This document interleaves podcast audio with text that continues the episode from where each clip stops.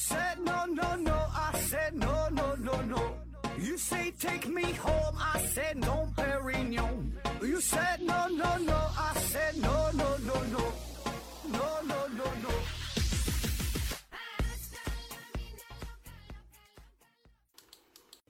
拼命探索，不计后果。欢迎您收听《思考盒子》，本节目由喜马拉雅平台独家播出。呃，今天呢，咱们聊一聊世界上那些自杀圣地啊。所谓自杀圣地呢，就是有很多人都选择在这里结束自己的生命。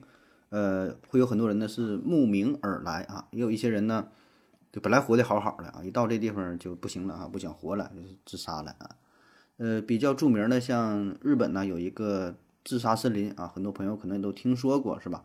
这叫青木原树海啊，这是多次被评为就是全球是最具人气的自杀地点啊，网红地哈，这 top one 啊，经常这排在第一的啊。还有其他一些景点啊，就也很有名，它本身就是很有名的旅游的这个打卡地啊，像呃法国的埃菲尔铁塔呀，像美国的这金门大桥啊，还有像韩国的呃马府大桥啊，对吧？这些很多都是挺有名的这个景点啊。那我们除了要介绍这些地点，呃，同时呢也要分析一下这个背后的原因是啥啊？就是为什么说这么这些地方就这么有吸引力，能让大伙儿愿意来这里结束自己的生命啊？是这地方它景色怎么优美呀、诡异呀、神秘呀，还是说本身像这个一些桥啊、一些塔呀，它的设计有问题呢？那么我们可以吸取哪些教训啊？如何改善？如何避免类似事件的发生啊？那第一个要介绍的呢，就是大名鼎鼎的哈金门大桥。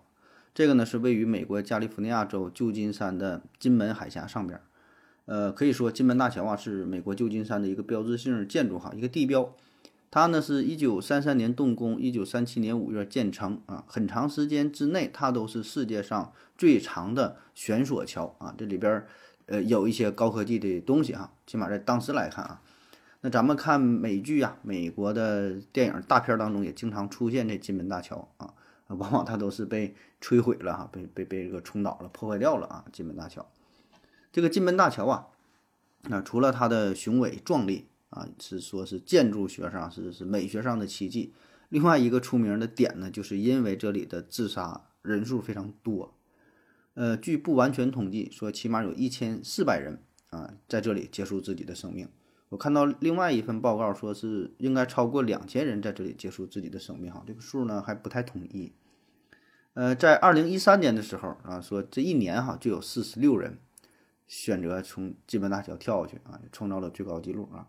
呃，注意哈，是跳下去还摔死的是四十六个啊，更多的是跳下去没摔死的，还有一些是想跳没跳成的，被这个及时呃制止了，被这个劝导了哈。那实际上就选择想要在这自杀人那更多。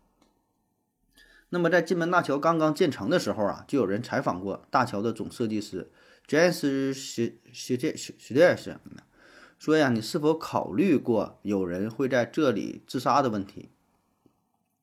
那当时呢也不知道他哪来的自信啊，不知道谁给的勇气。呃，他说，嗯，金门大桥实际上是能防止自杀的啊，跳桥自杀完全是这不现实的，也不可能的。哎，那说完这句话啊，三个月之后啊。啪啪打脸啊！大桥一开通，就有人跳自杀了。这是一位一战时期的老兵，他呢是在桥上静默了一会儿，啊，突然说：“呃，这就是我要往下跳的地方啊！”话音未落，哈，一跃而下啊，然后直接被这个湍流的湍急的海水就被淹没了。那么，曾经有一位年轻的父亲，抱着自己两岁的小女儿，也是在桥上正常走呢，欣赏这个风景呢，哎，拍了一些照片。走着走着，忽然他把这小孩扔扔扔大海里了，扔完之后自己也跳下去了，那没有什么征兆，具体啥原因呢？也整不太明白，不知道咋地了啊，中邪了啊。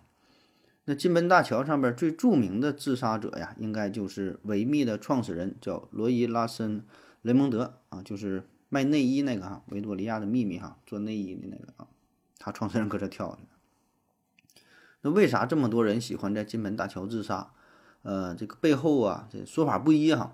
有人说呢，可能跟这个大桥的颜色有一定关系啊。金门大桥啊，通体呢是橙色或者叫橘色，呃，标准的说法呢，这个叫国际橘啊，或者叫国际橙。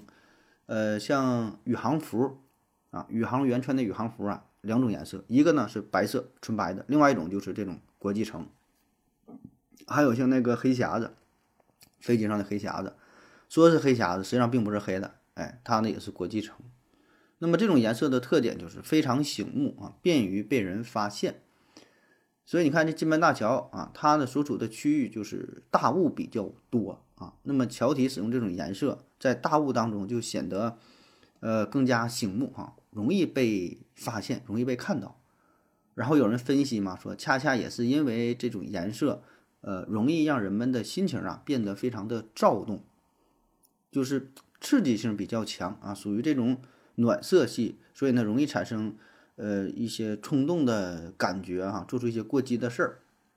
那么这个颜色对于人的心理啊，确实会存在很大的影响。呃，就像有一些快餐店啊，肯德基啊、麦当劳啊等等啊，你看它里边的桌子、椅子装修，呃，通常呢也是使用暖色系的风格，红的、橙的、黄的，啊，就让人吃完饭吧，就是待不下去哈，就就走了啊。要不然有很多人在这里边站着茅坑不拉屎是吧？就吃完了搁这坐一会儿，搁这玩手机，或者吃的非常慢。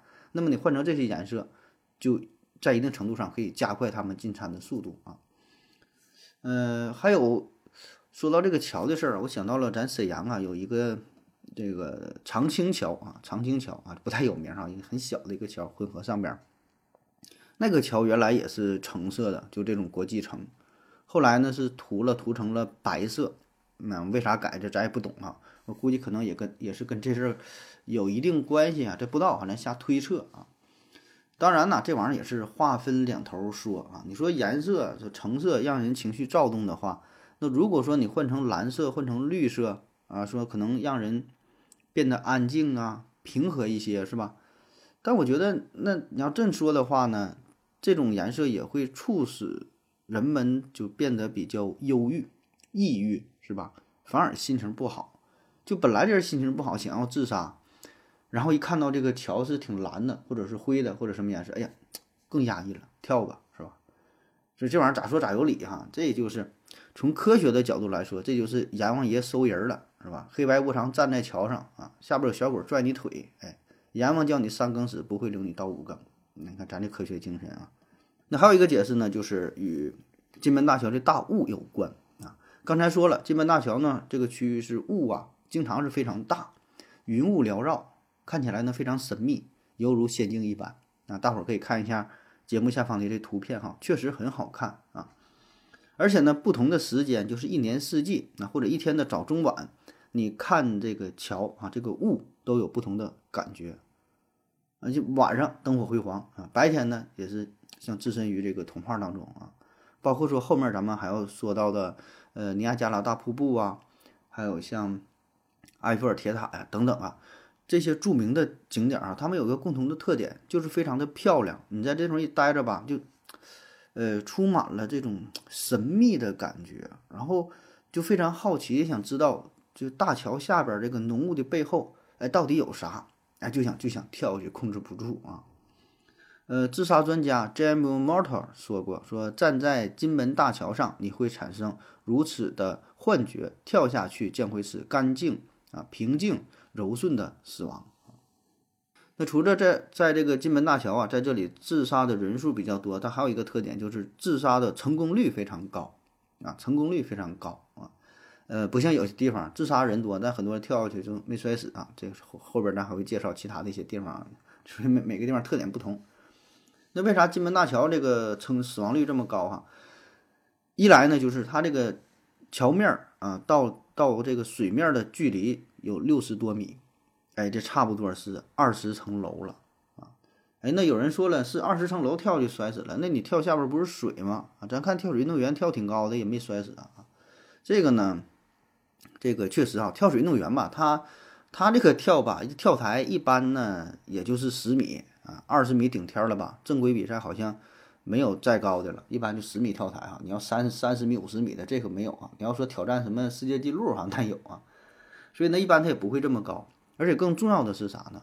就是专业运动员，你看他跳水的时候，不管是向前转体两周半呢，向后转体三个月的，不管咋转，最后他入水的时候，直上直下，像一根针一样，歘，是吧？扎在水里边。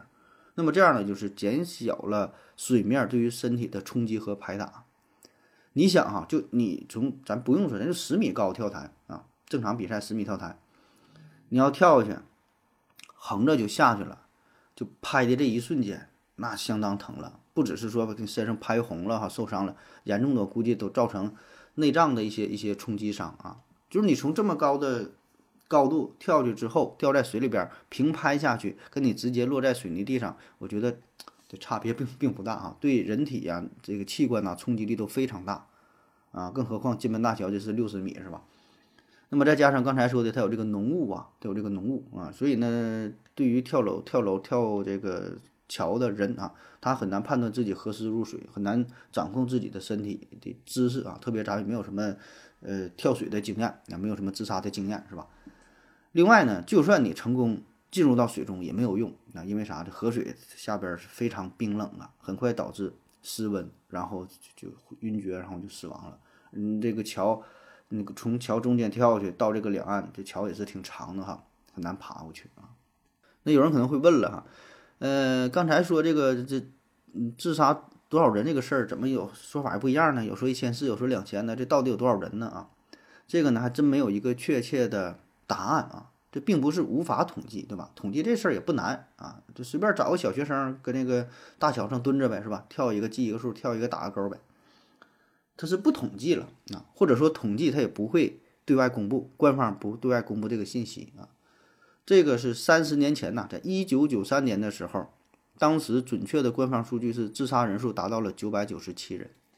到了这个数之后，官方决定就不再公布金门大桥自杀人数了。那后续的只是民众的推测，呃，大约它这频率呢是半个月跳一个哈，一个月俩，一年二十五个。那为啥不统计了呢？这里边涉及到一些心理学上的东西啊，有一些呢是这种从众的心理，有一些呢是好奇啊猎奇，有一些是追求圆满。就是当人们看到自杀人数在不断上涨的时候，哎，也会间接的促使想要让自己加入其中啊，这是一方面。另外一方面就是，特别是当这个数字啊达到一千、一千五、两千。啊，这些整数的时候追求圆满也容易跳下去，所以到九九七的时候他不公布了。有人奔着九九九一千了，是吧？马上要破纪录了。还有一些呢，就是对于自己有特殊意义的数字啊，比如说二零四九，是吧？那跳跳河的人数达到了两千零四十八个的时候，有人一经过这河，哎呀，马上二零四九了，哎，这时候挺重要，咵呀跳下去了。就是追求圆满，愿意付出生命的代价，让自己的生命定格在。定格在特别有意义的这个这个数字啊，所以这就很麻烦。最后决定不公布了，你们爱咋猜测咋猜测，不准确。还有一方面呢，就是对于这个自杀事件的报道哈，现在呢也是越来越少了，因为这类的报道呢也会引起人们重蹈覆辙啊。所以你看哈，就是旧金山的它的电视啊、报纸啊，也不只是旧金山哈，就是全美国、全世界范围之内也都是，呃，对于这类自杀事件的报道，现在。也都是慢慢的淡化、弱化了哈，就是有新闻也是一句话啊，不会描述一些细节啊。那么这些年呢，为了减少金门大桥的自杀人数，相关部门呢也可以说是操碎了心、磨破了嘴啊。嗯，他们实施了很多的措施哈，比如说在这个大桥上安装了多部应急电话啊，如果有人心情不好想要自杀的话，寻短寻短见是吧？在这上呢可以随时通过这个电话与他的家人呐，或者是。政府部门有些心理疏导人员啊，进行进行诉说，给你排忧解难啊。这大桥上呢还有很多的标语啊，就提醒大家珍爱生命啊。另外呢，最重要的就是这个桥上面是安上了不锈钢的防护网啊。那么实践表明，这个是最有用的啊，这最有用的，因为确实这是直接从物理的角度彻底隔绝了，解决了这个问题。你一跳跳这个网上去了，呃，包括像后面还要说到了埃菲尔铁塔呀、帝国大厦呀。呃，悉尼海港桥等等啊，也都是加上了护栏这些防护措施。那么用了这种办法，让直让这个自杀率是直线下降啊。那有人可能会问了，那我跳网里边，我从网爬出来，我再往海里跳不行吗？啊，它这个防护网啊是在大桥下边五六米左右，你人跳之后直接掉网里了啊。然后呢，它这个网啊会微微的内收。然后想起来《西游记》当中就有一集哈，就他们。师徒几个掉树上了，被那个是蜘蛛蜘蛛精吧，还是哪精，就掉那个网里边了，跟那个网吧有点类似哈，但没没没有他那么狠。反正你掉里边之后，你再想爬出去也费劲。所以呢，这么一折腾嘛，他也没有了自杀的勇气了。就是，哎呀，整的这个感觉是挺挺挺搞笑的哈，也挺无奈的哈。这自杀这事儿，他就是这个一鼓作气啊，再而衰，三而竭啊。我看过一个采访嘛，就是采访那些就自杀没成功的人，相当一部分人就表示说，在跳去那一瞬间嘛，就有点后悔了啊，一下子想明白了很多事儿啊。就像说这抛硬币的是吧？抛硬币正面反面，其实你并不用在意它是正面还是反面。硬币抛出的那一瞬间，你心里就有了有了答案哈。你你希望它是哪一面？所以这硬币抛完之后不用看哈，转起来再揣兜里，你就有答案了，问题就解决了。这自杀也是啊，抛的不是硬币，抛的是自己，所以不用有这个结果，你一体验这个过程就足够了。那么对于这个自杀者和自杀行为的分析也发现，有相当一部分的自杀者啊，就是美国给出的数据是大约百分之二十四啊。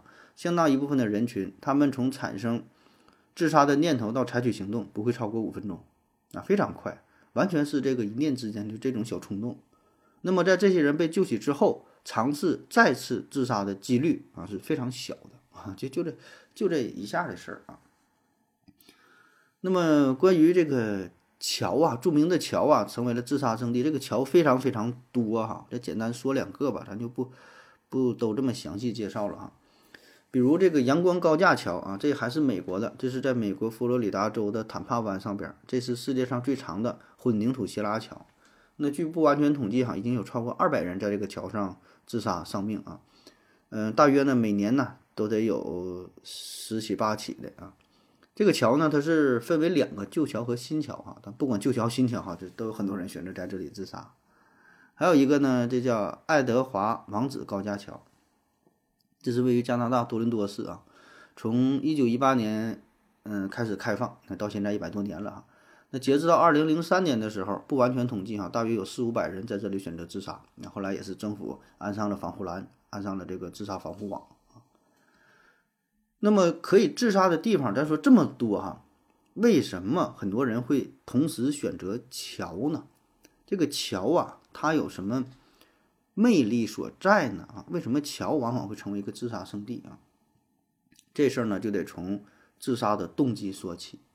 自杀呀和杀人它有很多的相似之处啊，而且确实从大范围来说呢，自杀不就是属于杀人的一种？只不过杀的是谁是吧？这这这里边的里边的这个动机啊，里边这个心理状态呀是非常相近相似的啊。杀人，那么一种呢叫做激情杀人，激情杀人就。之前没有这个想法，突然就想杀人了啊！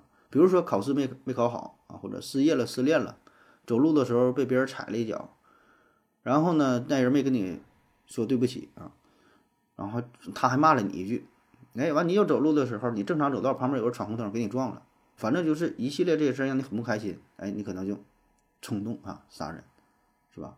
这是冲动的惩罚，这就这叫激情，激情杀人。还有一种呢，叫做谋杀。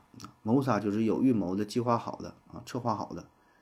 那么这这种就是呃两样的杀人的不同的这个类型哈。那么自杀也是如此啊，也分为有计划的自杀和冲动性自杀。那一般有计划的自杀呢，往往就会选择那种更加隐蔽的、更加稳妥的、更加精准的自杀方式，比如说服毒，哎，他会提前买好药。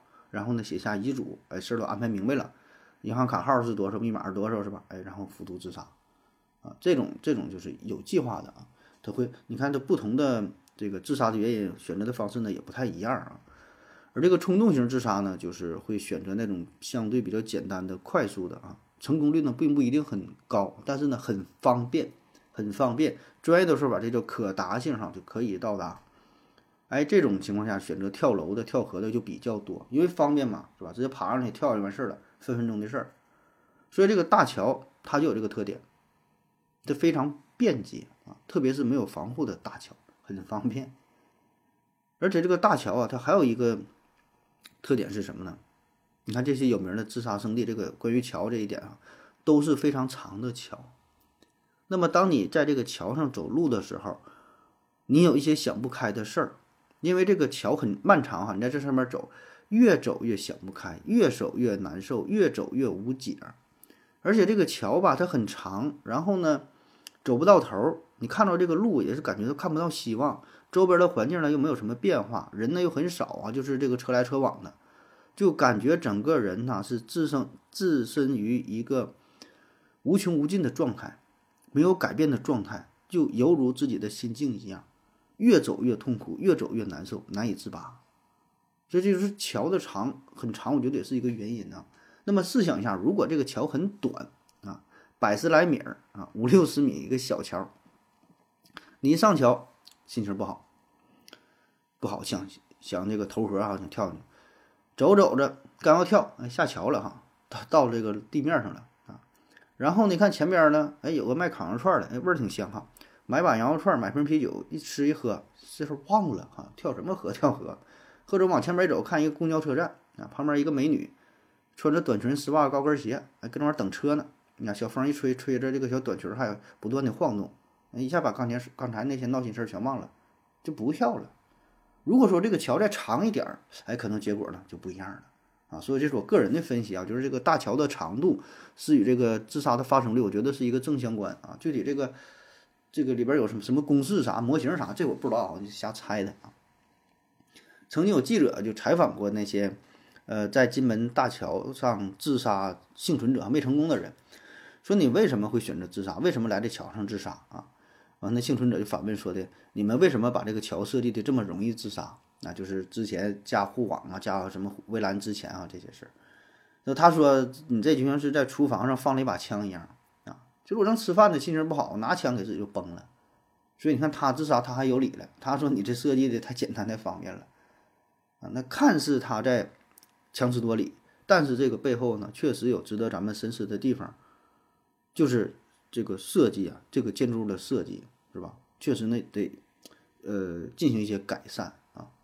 咱刚才也说了，改完之后确实自杀率不就降低了吗？哎，但这里还有一个问题，就是，呃，就算是激情自杀啊，冲动性自杀，那么自杀的地方也很多呀。除了大桥，还有更方便的大楼啊！你大桥的话，你还得跑墙上去；大楼的话，你现在这高楼大厦那么多，对吧？这很多住宅二三十层很常见呐，完全可以在家里 DIY 就解决了，是吧？甚至说打开煤气罐啥的，然后就就怎么玩就都行，是吧？那么回答这个问题呢，就需要考虑深层次的自杀动机的问题啊。那么这个自杀的目的。呃，可以分为两种，一种呢是为己自杀，一种是为他自杀。为己呀，就是为了自己自杀啊。呃，比如说精神问题所导致的，很多人抑郁，是吧？压抑长时间这种抑郁，走不出阴影。还有一种呢是这种生理性疾病，有一些慢性病好不了，很难受，很折磨哈。这也是很大一部分人群。还有一些呢就是家庭的问题、情感的问题、财务的问题啊，这些都叫做为己自杀，因为自身原因。还有一种呢，叫为他自杀啊？啥叫为他自杀？比如说用自杀这种方式表示抗议、表示不满，用自杀的方式去复仇，用自杀的方式有这个导弹、这个这个炸弹袭击哈等等，被人洗脑了啊这种。还有像那种拖欠工资不还的是吧？我从上面跳下去，我点这个煤气罐啊，为他自杀啊。所以看这两种啊，为己和为他。那么不管是为己和为他，你能看得出来，这里边这个当事人呐，他都是在用自杀这种方式表达自己的情感。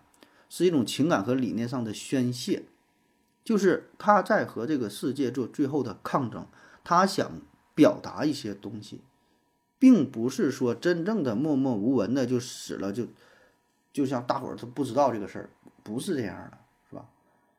所以呢，他会本能的选择一些公共的场合，他想要更多人的知道，知道这个事儿啊，造成一定的这小轰动。就比如说这个金门大桥上自杀这个人儿。金门大桥一面呢是对着这个旧金山，一面呢是对着这个太平洋。哎，那么很多人会选择啥呢？都是选择在朝着旧金山这边跳下去，不选择太平洋。啊，虽然这影响力应该是差不太多，但是本能的，就是他也不不是刻意这么去想啊，但是潜意识里会让他这么去做，面向一个人更多的地方，面向一个繁华的城市。有些人还会在呃桥的栏杆上写下刻下自己的名字。所以这就说明啥？虽然这些人选择了自杀，但是这并不意味着他们真的就想和这个世界彻底的说拜拜，彻底的一刀两断啊，并不是说想要摆脱所有的联系。恰恰相反，他是在意这个世界的。有一本书啊，叫做《Not on Suicide》啊，什么玩意儿？自杀啊？这本书呢，就是把公共场合的自杀行为看作是一种表演的形式，一种精心策划的展览。注意啊，他说的是公共场合的自杀啊，呃，也有另外一部分人群是就默默无闻的自杀，不想别人知道哈，那是另外一种啊。咱们讨论的是这种公共场合的这这种选择啊。而且这个桥啊，这个桥这个东西呢，本身也是挺特殊的啊，它呢。嗯，并不是一个简单的连接两个地方架在水面的、架在空中的、便于行人车辆通过的一个建筑物啊。当然，这个是它的最基本的功能。但是呢，一个桥它有着很多的属性。咱们去很多地方旅游也都会看这个桥啊，是地标嘛。像这个石家庄的赵州桥、杭州西湖断桥啊、瘦西湖上的五亭桥、什么二十四桥什么。这过去的桥，那现在的桥更多了哈。伦敦的塔桥、布鲁克林大桥、杭州湾大桥，什么港珠澳跨海大桥是吧？金门大桥等等啊。所以你看这个桥，它是一个城市的标志，一个城市的符号。那么在很大程度上，这个桥也是代表着一个时代，代表着一个国家的科技、工程、建筑、艺术的成就。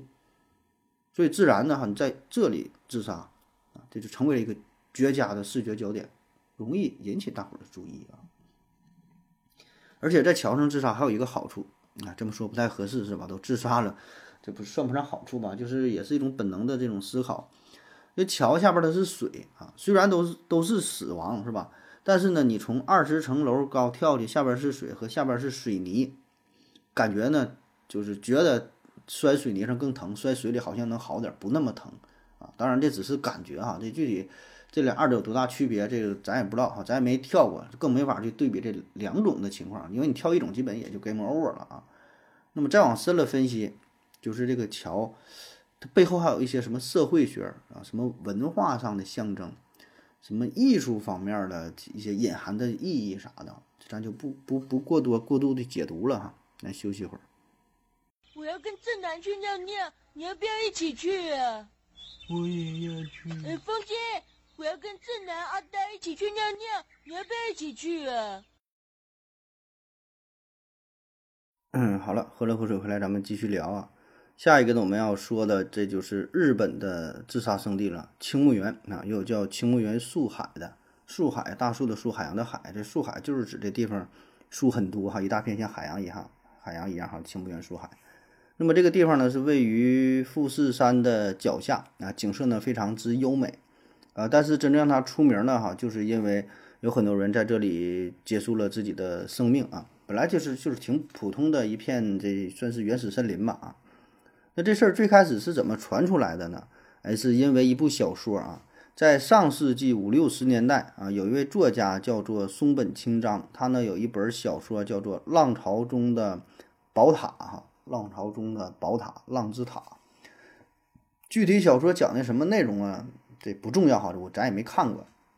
反正最后呢，这小说当中的主人公，呃，选择了在青木原啊，在这片森林当中啊自杀了。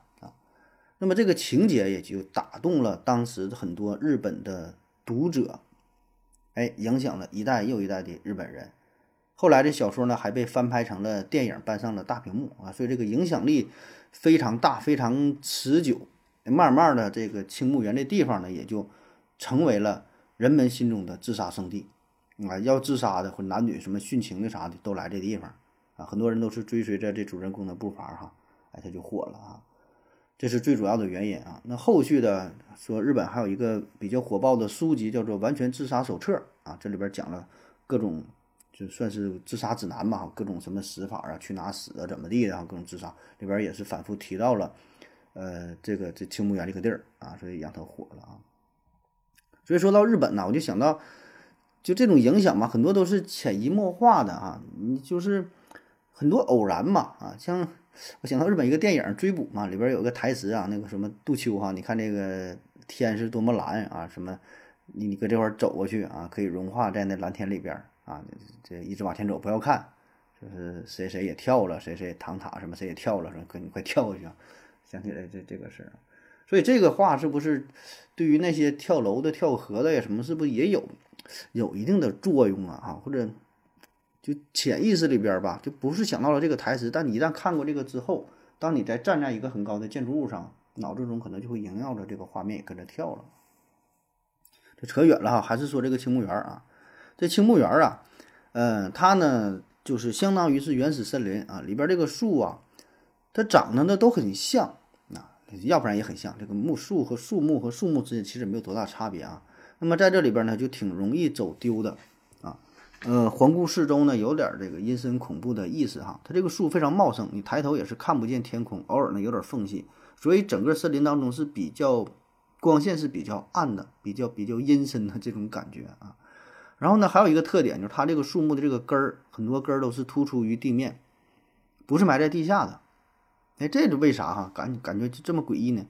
这个就与青木园的地质结构有关啊。大约呢，在一千二百多年前吧，这富士山有过一次大规模的喷发，然后呢，当时这个富士山脚下的这些森林呐，都被熔岩所烧光了，那很热是吧？一烫啊，光秃秃的啊。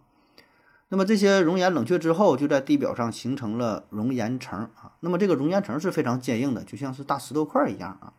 后来呢，这个这熔岩层上边呢，又有了一些土壤啊，对吧？慢慢堆堆叠起来哈。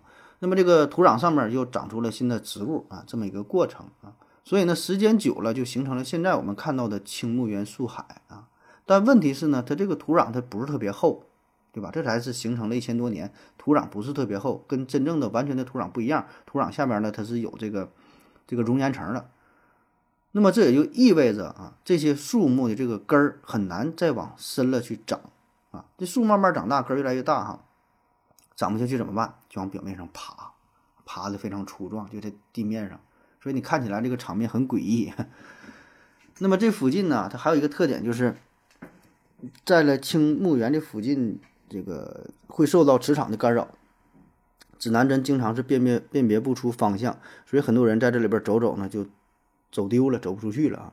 这事儿呢也是与这个熔岩层有关啊，因为这个熔岩当中是含有大量的铁嘛。还有大量的铁，所以这边地区这个磁场呢是非常混乱的，啊，那么这些呢也都是，呃，从另外一个层面吧，间接的促使了青木原地区就很诡异啊。然后呢，也有一些什么恐怖的传说，就自杀的事儿越来越多之后吧，这里边有一些都市传说之类的啊。而且来到青木原自杀的人呢，并不都是上吊啊，一般想到的是拿根绳吊树上，是吧？他这个自杀方式也是越来越多元化啊，有上吊的，有来这里边服药的，就是不搁家这个喝毒药啊，专门来这里喝了，还有更狠的，就大冬天哈，搁这脱光了，把自己埋埋到雪地里边哈，活活冻死的也有。前些年有一个传说嘛，说台湾有个旅行社，有一帮人啊，就是来这个富士山旅游，然后经过了这片自杀圣地啊，然后导游就跟游客介绍说，这个是怎么怎么地，怎么怎么地啊。本来这个景点就不打算停留，因为感觉不太好嘛，就介绍一下，路过就完事儿了。哎，那乘乘客一听了之后，游客听了之后很感兴趣，说那不行了，咱得下去看看去。导游说那就行吧，咱就停个三五分钟哈，你搁外边看一看完事儿了，千万别进去啊，里边很恐怖啊。啊，游客下去之后呢，那有人就不听啊，刚一下车，过了两分钟啊，有一个女生就喊啊，说自己男朋友找不到了，打电话也不接，怎么联系联系不上。然后就报警了呗，警察来了啊，去这个青木园当中找，找了半天也没找到，哎，这人就人间蒸发了，最后也是人这个这个活不见人，死不见尸啊，就是关于青木园这种传说很多呀，很多这个什么灵异事件这类的啊。那在过去的这么多年哈，从上世纪五六十年代、六七十年代开始啊，到现在就是每年。秋天，日本政府呢都会组织专门的人员啊来这里搜寻尸体啊，一年一波哈，整整这么一查，要不然里边人太多了啊。嗯，一般每年都能找到个二十十具、二十具的左右啊，但这数据呢还是不断的攀升。比如说，在一九九九年的时候，搜索到的尸体量是七十多具啊，二零零三年的时候找到了是一百零五具呀，有的时候。有人好奇嘛，搁这里就玩嘛，旅游嘛，探险哈，走着走着都能踩到呃尸体啊。那么同样也是为了在一定程度上防止更多的人慕名而来哈，奔着这个数来，政府也是从二零零三年开始不再公布具体的死亡人数啊，这是跟之前讲的那个那个那个道理哈一样的啊。就给咱们的感觉啊，好像日本是一个挺喜欢自杀的国家，是吧？好像排名挺高的啊，动不动一整什么剖腹了，什么自杀了、谢罪，是吧？有什么数据造假的自杀，有的什么市长怎么地了完就自杀。但我看到一些数据啊，说这个日本的自杀率啊，或者说这个比例吧，就不是说纯自杀的数啊，因为你得考虑到这个国家的人口的数量，对吧？看这个占比啊，这比例呢，其实也不是特别高。后查到了几份数据，一般呢排名靠前的是啥呢？立陶宛、圭亚那、韩国、朝鲜，嗯，斯里兰卡、苏里南啊，这几个地方是排名靠前的。日本呢是前十都进不去啊。当然这榜单不太一样，有的是日本能进到前十，有的是进不去啊。但不管咋说吧。嗯，一个国家的意识形态呀，这个社会的风气啊，民族的信仰啊，呃，等等吧，这些都会对人们对就是这种这种死亡的态度啊，就是产生一定的影响。呃，可能也会间接的导致，呃，某个国家某个民族的人更容易选择自杀啊。这个涉及因素很多，是吧？宗教上的、文化的、这个社会的整个什么教育啊等等吧，对于死亡的态度呢不太一样啊。当然，这个死亡，这个选择自杀原因就是非常多了。咱刚才提到有这种冲动的，是吧？有这种长期疾病的折磨、生活的压力、经济的压力啊。我看到是日本说每年三月份是自杀的高峰，那为啥呢？因为很多日本企业都会在这个季节衡量公司财务情况，然后决定是否裁员啊。所以很多人就是三月份哈，一看不行了，被裁去了。而且呢，在日本呢，呃，自杀率最高的这个群体就是二十岁到。四十岁之间这个男性群体，哈，就是经济压力非常大啊，成年男性。下一个哈，再说一个日本的自杀圣地啊，呃，清水寺啊，清水寺这是一个寺庙，位于日本京都府京都市东山区啊，清水寺。这个清水寺很有年头了，在公元七九八年建造啊，相传呢是，呃，唐僧的第一个日本弟子叫做慈恩大师。他是创建的清水寺，你看这玩意儿都有渊源的啊。后来呢，是在一六三三年哈，德川家康是捐资重建了清水寺啊。到现在你看看，这起码有一千二百多年的历史了。这个清水寺啊，完全是由木质结构建成，坐落在半山腰啊。最有名的呢，它这叫清水舞台，离地面是五十多米高啊，仅靠一百三十九根木柱支撑，大柱子撑起来这么一个叫清水舞台啊，这一个景点啊。那清水寺的得名呢，是因为，呃，流过寺院呢，这叫阴雨瀑布啊，阴雨瀑布，我这么一个瀑布搁这儿，搁这块儿流过啊，清水流过，哎，清水寺，这个清泉呢，从上而下是一分而三啊，分别代表着长寿、健康、智慧，哎，很多人来这里讨吉利就喝这个水，你是要长寿啊，要健康啊，要智慧啊，是吧？啊，年轻人在做选择是吧？这这这一下这三杯哈，全都全都喝了哈，喝了这一杯，再再来一杯啊，喝了这一杯还有三杯啊。这清水寺的正殿这阳台上边呢，就是正好突出于断崖之上，你站在这里边可以俯瞰整个京都全景啊，觉得景色是非常优美。呃，也正因为如此，这地方也是成为了自杀地的首选。你就搁这阳台之上，下边就断崖，直接跳下去啊。据说早在江户时代呢，这里就发生了至少二百多起跳崖的事件，年头很长了，一千多年历史了，是吧？一直都有人跳啊。嗯，大伙儿也可以看一下节目下方的这张图啊，它这个建造这个结构是挺奇特的啊。你看一个挺大舞台，下边都是大大圆柱子支撑哈，非常壮观，就是呃悬空的这种感觉。然后呢，下边就是悬崖峭壁啊。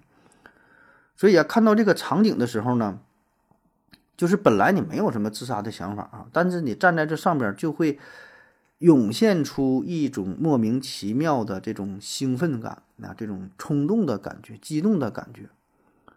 所以很多人就是来这里莫名其妙的就自杀了，感觉就是想把自己的生命定格在这个美景当中，那就太美了啊！怎么能够把这个停留下来？怎么能暂停呢？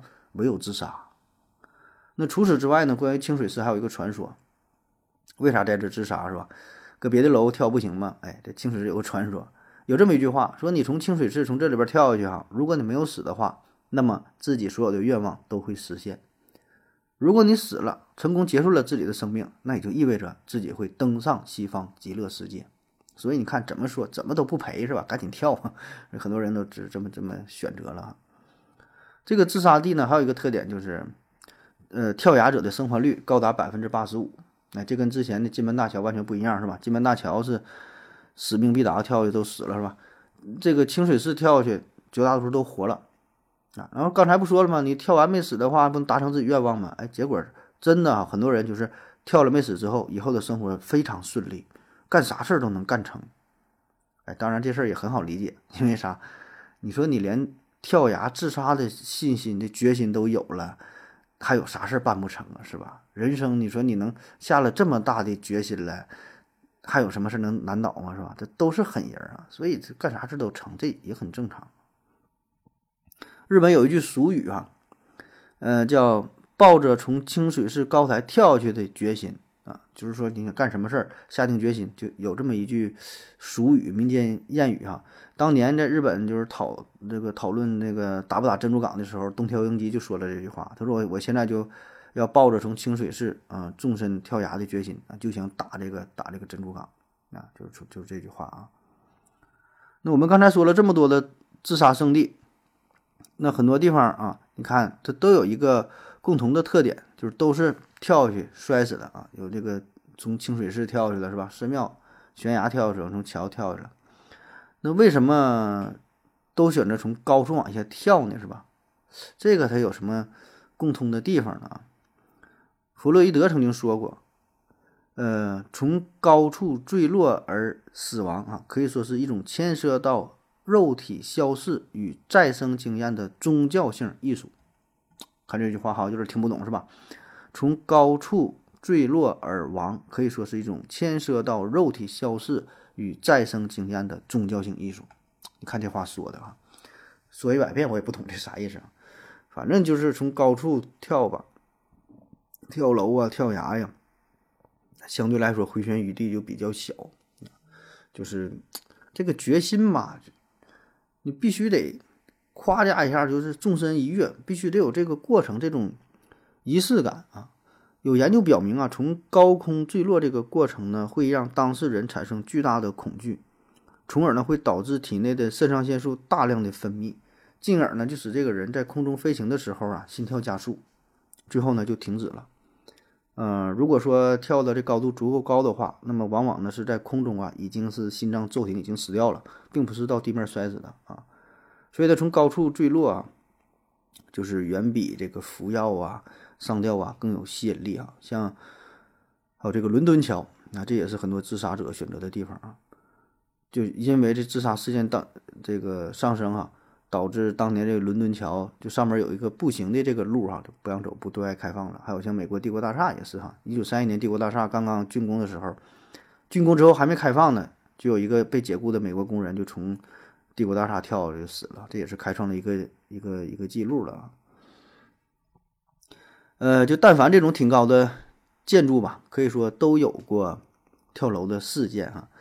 嗯，除了像帝国大厦，还有像台北这个金融大厦是高五百零八米，是吧？莫斯科的奥斯塔金诺电视塔是五百四十米啊，吉隆坡双塔四百五十一米，还有那个倒塌的纽约世贸世贸中心四百一十五米，还有香港中国银行大厦三百六十九米，伦敦的 Cherry Ware 大楼三百四十四米。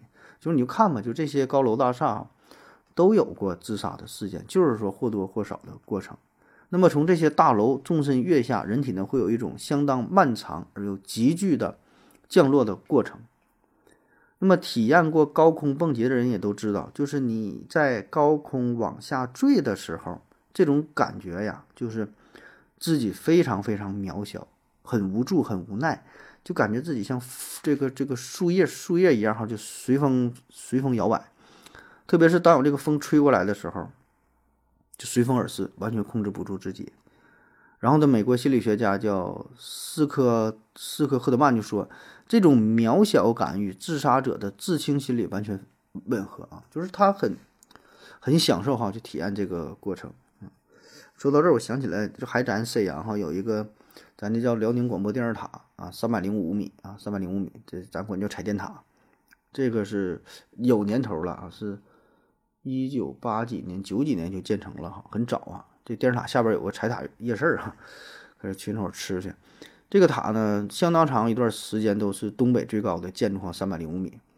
嗯，也是就发生过一些自杀的事件哈，就是两千年的时候，有个小伙从上面跳下去，那时候我还挺小的，我听说这事儿挺害怕的，就有那个警察嘛，从旁边打捞，捞了半天才找着那个尸体啊，就挺多人都从这高楼就往往下跳啊。啊，行，下一个吧，说说这尼亚加拉瀑布哈，尼亚加拉大瀑布。这个瀑布啊，这可有名了是吧？尼亚加拉，这是位于美国和加拿大之间世界三大跨国瀑布之一，也是世界七大奇景之一啊。嗯，我觉得漂亮的这边呢，主要是在加拿大的境内哈。美国那边呢，那瀑布是月亮岛给隔开了，然后能看到瀑布的侧面啊，景景色稍微差点啊。那这么美丽的景色呢，每年都吸引了不少乘客来这里参观啊，成吸引了不少游客啊。呃，同时呢，有不少人是选择在这里自杀。据不完全统计呢，大约每年也得有二十多人嘛，在这里自杀。嗯，啊，还有十多个意外掉下去的哈。所以每年这个因为这尼亚加拉瀑布都得死不少人啊。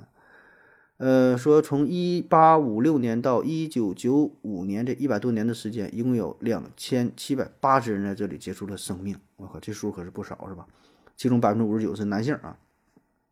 最近的一些信息，比如说，二零二一年的十二月八号，有一位六十多岁的一个大姨，直接开车就干进这尼亚加拉河里边，然后就被冲进了大瀑布。掉下去之后呢，就是虽然它离这个瀑布的悬崖边啊也不远，才四十多米，但是因为水流非常湍急，再加上天气的原因，很难实施营救啊。最后他就在这河里边就给蒙窝了。然后是美国海岸警卫队出动了直升飞机，才把他的尸体算是打捞上来。还有一个更近的事儿是二零二三年，就今年二月份，也是一个女的哈，这大姐三十多岁，抱着五岁的儿子带带小孩从瀑布跳下来，那女的当场就死亡了啊，小孩回来了，小孩回来反正也是受伤也也挺重啊，就这种事儿很很多啊。这尼亚加拉瀑布呢是作为世界举世闻名的景点啊，那来这里旅游的人都是开开心心的啊，那为什么有人就选择在这里自杀呢？除了说蓄意谋杀、蓄意自杀、谋杀自己是吧？呃，还有一个原因就是咱提到的这种冲动型的啊，之前说这种冲动型的，就这种美景啊，美景给游客带来一种超现实的感觉啊，浪漫主义、超现实主义，一种错觉，就周围美景太漂亮了啊，这不人间天堂嘛，不愿意离开，是吧？怎么才能够永久的？留在这里，怎么才能把你留下来，是吧？唯有自杀啊！当然了，自杀的人他也许不会想这么多，是吧？不会这么复杂，就是一直一时冲动啊，产生了这个想法，投入了大自然美景的怀这个怀怀抱之中啊！我不知道您各位是否有过类似的感觉啊？反正我是到过，就是一些没去过的地方去旅游，一看啊，这个就美景啊，太美了，真的会容易。被这个美景所折服，然后有点这个眩晕呐，迷迷糊糊啊，像喝多了上头啊这种感觉，就感觉这美景就有有点假，真是像画一样啊，不真实，啊特别虚幻，然后整个人就反而觉得不是特别自在，啊有点要窒息、上不来气儿这种感觉啊。当然这还没到自杀那那个份儿，但我觉得有点这方面倾向了啊。好了，咱再休息一会儿。我要跟正南去尿尿，你要不要一起去啊？我也要去。哎，风姐，我要跟正南、阿呆一起去尿尿，你要不要一起去啊？好了，尿过尿回来，咱们继续聊。下一个要介绍的，这就更有名了，法国的埃菲尔铁塔。它呢是位于塞纳河的南岸啊，巴黎的战神广场上边。呃，建于1889年啊，是当时啊世界上最高的建筑。本来呢，它是用来庆祝法国大革命胜利一百周年，就是一个临时的建筑物啊。当时建的时候，还有人说呢，这个与周围环境格格不入啊。建完之后呢，就打算就是就就拆了就完事儿了。但没想到哈，就是没舍得拆，一直保留下来的。像现在呢，反而成了法国的标志性建筑。呃，据统计呀，在埃菲尔铁塔自杀的人大约能有三百多个啊。第一个从埃菲尔铁塔跳下来的人呢，这叫赖歇尔。他呢是法国的一个一个裁缝啊，一个裁缝。但这个人呢确实很有才啊，呃，也正是这个人是发明了最早的翼装飞行。翼装飞行，这是在一九一一年的事儿啊。这个赖歇尔呢，他虽然是裁缝嘛，他爱好就是整一些什么小发明啊，设计点东西啊。他呢一直就想设计一套为飞行员准备的就是可以呃变成降落伞的这么一个衣服，就是如果有什么意外的情况，他可以穿着这个衣服能够让自己活下来啊。就是翼装飞行哈，就这东西能想到哈，它这个雏形从这来的啊。那么最开始呢，他是用假人做实验啊，从五楼楼房哈把这个衣服给这假人穿上，然后把它扔下去啊。哎，他感觉实验的还挺成功啊，飘飘忽忽的，好像真就没被摔死啊。反正假人嘛，是吧？摔也摔不死。所以他就想挑战一个更高的地方。但当时那个建筑，你说找什么高啊？哎，巴黎铁塔呀，这高是吧？于是呢，就跟当地的政府警察局申请说的，我想登这个埃菲尔铁塔，然后我想用假人做实验。当时这埃菲尔铁塔它不是对外开放的，是不像现在旅游啥能上去哈，不让上。好说歹说就是不行。警察局说你这玩意儿，你这这闹玩呢是吧？这玩意儿不太靠谱啊，就是拒绝了啊。但是赖希尔呢，他就是非常非常这个执着，软磨硬泡，晓之以情，动之以理，最后呢是给巴黎当局是说服了啊，通过了申请。那在一九一二年的二月四号，他是登上了巴黎铁塔啊。但也不是登到就是最高那塔尖上，他就是就中间呗啊，中间具体多少米这咱也不知道，反正是爬上去了。爬上去之后呢，他就改变主意了，这这看不行，我不能假人做实验，就是假人做实验感觉不太准是吧？也不知道摔没摔死，算了，我自己穿上自己跳吧。他就穿上了自己的衣服，开始翼装飞行啊。成为了人类历史上第一个翼装飞行的人啊，也是同时也是人类历史上第一个因为翼装飞行死亡的人啊。结果反正摔的挺惨啊，据说是脑袋给地上砸出了一个十五米深的一个大坑啊。第二天呢上了这个头头版头条啊，正应了那句话，不作死就就不会死是吧？呃，但这玩笑归玩笑哈，这我觉得这还是挺值得佩服的，恰恰就是因为这种冒险的精神嘛，对吧？拼拼命探索不计后果的精神是吧？人类社会才能才能进步啊。嗯，下一个啊，再简单说几个吧。这个自杀圣地太多了。下一个又是一个桥啊，克里夫顿悬索桥。克里夫顿悬悬索桥，这是英国的啊，英国的自杀圣地。呃，这个桥呢，它还是现代蹦极的发源地。你看看这个自杀呀，跟这些极限运动都是脱不了干系哈。翼装飞行啊，这蹦极呀。这克里夫顿悬索桥也是非常有历史了哈，一八六四年是建成通车啊。据不完全统计，从一九七四年到一九九三年间，就有一百二十七人在这里结束了生命啊。呃，后来也是建了什么栅栏哈，阻止这个自杀事件的发生。而且呢，政府还规定，在克里夫顿大桥上，嗯，如果可以自杀的话，这属于违法行为。这听起来有点搞笑哈，但是这个规定出台之后呢，确实。导致自杀的人数有所下降，这玩意儿咱也不太懂啊，可能就是因为有人觉得，万一我自杀要是没死的话，还得判刑啥的，是吧？不敢不敢跳了啊。那刚才说了哈，这个克里夫顿大桥是现代蹦极的起源地啊，这是在一九七九年的时候，当时英国牛津大学有这么一个叫危险运动俱乐部啊，这几个人啊，选择了在克里夫顿悬索桥上表演。嗯，世界上最早的蹦极活动就是在身上拴了一个绳，然后跳下去啊。后来那大伙儿觉得这玩意儿哎挺有意思啊，还摔不死，还能体验一下极限跳楼飞行的感觉，就就跟着学啊，慢慢就风靡开了啊。老外这玩意儿你说是是挺能整啊。那么既然有人选择了蹦极表演，那自然也也就人也就有人选择了不绑绳的这蹦极啊，哗哗就就就跳下去啊。呃，据说一共从这个桥上跳下去的有一千多个人了，也是也是不少，这数也是挺猛了哈。嗯，下一个，比奇角，比奇角啊，比奇角，这是一个自然形成的一个地点啊，这是位于英格兰东萨塞克斯郡啊这么一个地儿啊，比奇角号称世界的尽头啊，它是一个悬崖啊，是由白垩岩组成的。海岸的这么一个悬崖啊，整个这个悬崖是白色的，悬崖高呢一百六十多米啊，是英国最高的海岸悬崖。呃，比奇角这这历史就很长了，具有一亿多年的历史啊。哎，也是大伙儿可以看一下节目下方的图片啊。它这个地地方确实很有特点，就是垂直于海平面啊，雪白雪白的这么一个地儿，看起来挺壮观，挺让人敬畏的啊。在距悬崖一百多米的英吉利海峡中呢，就还有一个。灯塔啊，高四十三米的灯塔，哎，就跟这个比奇角看这个灯塔，就感觉真是到了世界的尽头一样啊。那有记载的说，呃，从这里自杀的人数有五百多人，每年呢起码得有二十个左右啊。最早的可以追溯到公元一六零零年啊，这是有记载的啊。更早的那那就不知道了，那保证还是有啊。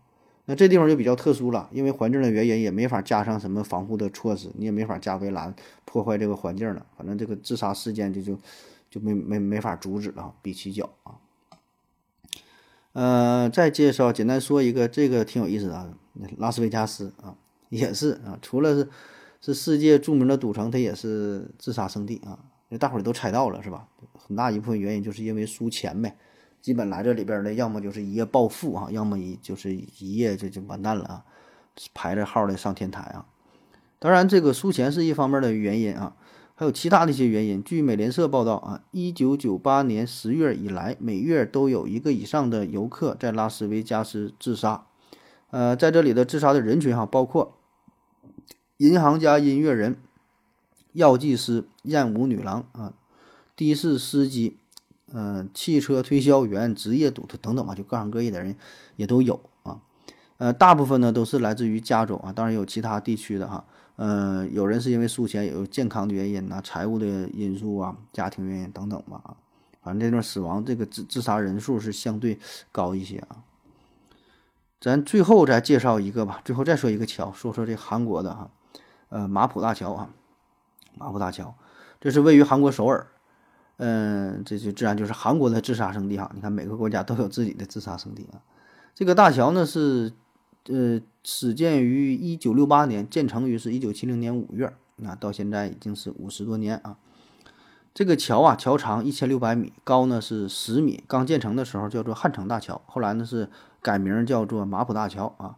据统计，是仅仅从二零零七年到二零一二年这五年的时间里边，哈，就有超过一百人在这里自杀，啊，那么因为自杀人很多嘛，所以韩国政府就对马浦大桥进行了重新的改造和装修，啊，就希望通过各种人文关怀嘛，打这个感情牌哈，传播珍惜生命的理念啊，就比如说在这个桥上边呢，会贴上一些非常暖心的标语啊。嗯，说你今天还好吗？哈，你你心情好吗？啊，现在就去看看你所爱的人吧。啊，最后的光明时刻哈就要到来了。啊，也会贴上一些家人朋友啊，或者一些分享美食美景啊这种照片，就想唤起人们对于生命的这个这个希望啊。甚至呢，还有一些温情的雕像啊等等，就各种形式。然后也安装了生命热线，也是啊，你有轻生念头了可以随时打电话，那边呢都有心理咨询啊，心理咨询啊。结果呢？你猜怎么着是吧？韩国政府呢这一通操作之后，导致这马浦大桥的自生自杀人数不降反升啊！二零一二年的时候，马浦大桥自杀人数是十五人，到了二零一三年的时候，自杀人数达到了惊人的九十三人，那这个破纪录啊！这是。那截止到二零一七年底，四年来累计的自杀人数已经超过了三百人哈，远远高于同时期就这这个过去的这这个水平啊。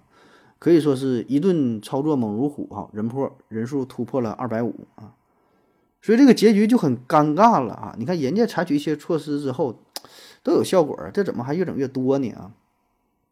其实我觉得吧，就是倒霉就倒霉在这些标语上，就那种真正的内心想要自杀的很绝望的人啊，你那种安慰，我觉得起不到什么作用，或者说起不到正面的作用啊，会反而会起到一些负面的作用。啊，像什么，呃，这句什么，呃，最光明的时刻就快到了。你听着，这是劝人吗？我怎么感觉好像是让让他那是你跳吧，你赶紧跳吧，是吗？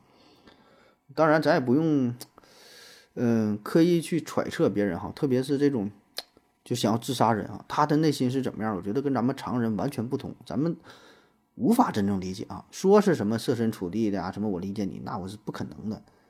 你一个人不可能真正理理解另外一个人，特别是一个将要自杀的人，你不知道他是怎么想的。所以你想想，漫长的一千六百多米的大桥上，这么多的标语啊，咱看似很暖心的话，但是保不齐就因为某一句话，直接就是戳痛了这个轻生者的内心。他是非常柔软的，一百句话里边八十句话可能没有什么用啊，十句话起了一个正面的作用。两句话戳痛了他的内心，就这两句话就让他就跳了，那些话都没起到正面作用，所以这就恰恰成为了压死骆驼最后的那根稻草。本来没想跳，都他妈跳下去了啊！当然，这是我就是一家之言，我就是个会儿胡逼瞎扯哈。呃，因为也有数据显示，说虽然在这个马浦大桥上企图自杀的人数说是增加了，但是实际上死亡的实际死亡人数又下降了。它这是根据不同的这个统计的角度哈。嗯，说这里救援的成功率达到了百分之九十五以上，就是更多人去跳，但是没死成啊，就是救援成功率高达百分之九十五。而整个汉江上，就是所有这些大桥自杀的救援成功率才百分之六十啊，所以说还是起到了一定的效果啊。这玩意儿就啊，闲闲扯闲聊呗啊。那么说这个马浦大桥为什么有这么有吸引力啊？第一个呢，就是因为这个地方很容易到达哈，刚才说的容易到达啊。另外一个原因呢，就是也跟那个金金门大桥有点像哈，嗯，就是这个桥吧很浪漫，到了这里之后有前所未有的浪漫和幻想。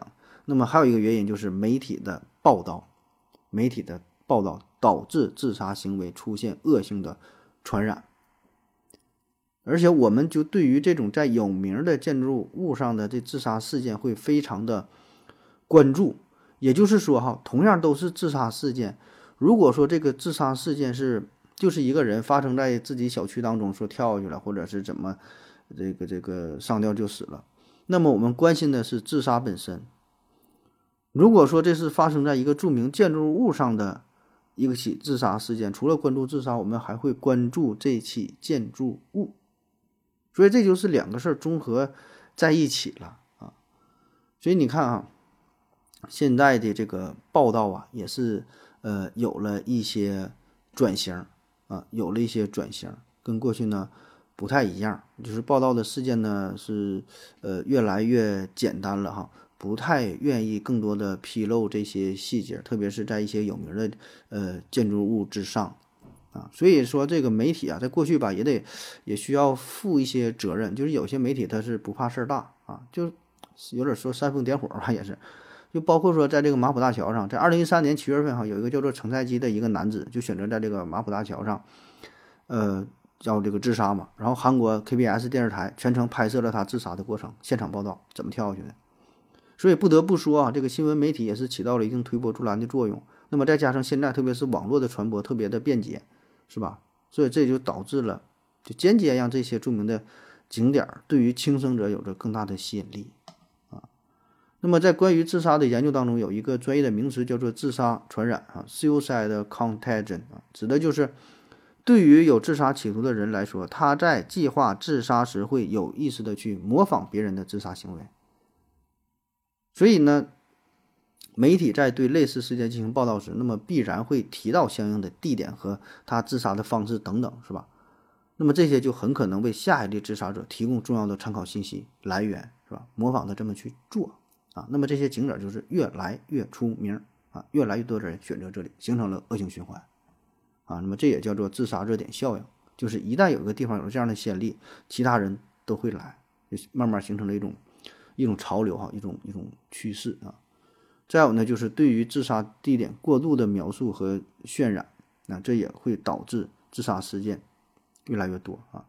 就比如说，本来就是正常一个自杀，然后新闻呢会说：“哎呀，你看这个人为什么选择在金门大桥自杀啊？因为金门大桥这个非常的雄伟，非常的壮丽，呃，然后说还有什么这个浓雾啊，看起来像仙境一般，就是我刚才描述的那些事儿，是吧？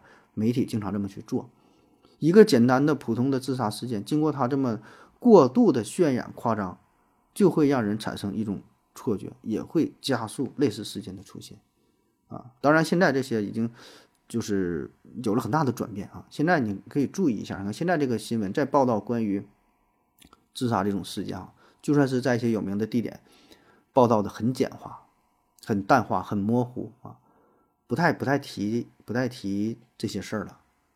啊，就是避免触动更多的人啊，有有有这种想法，很多政府也是明令禁止的，就是在网站上哈，再把某个桥啊、某个建筑物啊称为什么自杀桥啊、自杀大厦呀、自杀圣地啊，就不提这些东西啊，就是怕有呃负面的影响。呃，今天主要内容啊，差不多也就是这样了哈，这自杀圣地。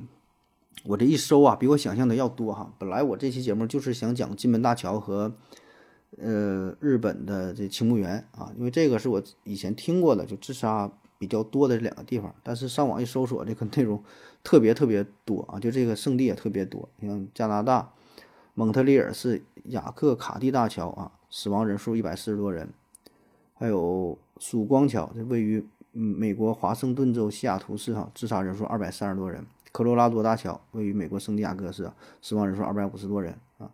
就是等等吧，就一看看这个数据，触目惊心的啊。呃，那说了这么多呀，我们也会注意到一个问题，就是很多人都有过这种经历哈，就是跳楼的经历，不是跳楼，是想要跳楼的经历。就是明明很恐高，但是但是你站在一个很高的地方的时候呢，会有一种想要跳下去的冲动，是吧？哎，这就很矛盾了。明明就 挺害怕，怎么还想往下跳呢？啊，呃，这有一个专门的心理学名词，叫做高地效应。哈，高地，高地，高地，高就是高地啊，高地效应。这是由佛罗里达州立大学的 Jeffrey Hames 他呢提出来的，说这是一种大脑的过度自我保护现象。人们对高空的恐惧是与生俱来的。当我们靠近悬崖的时候呢，我们本能的会。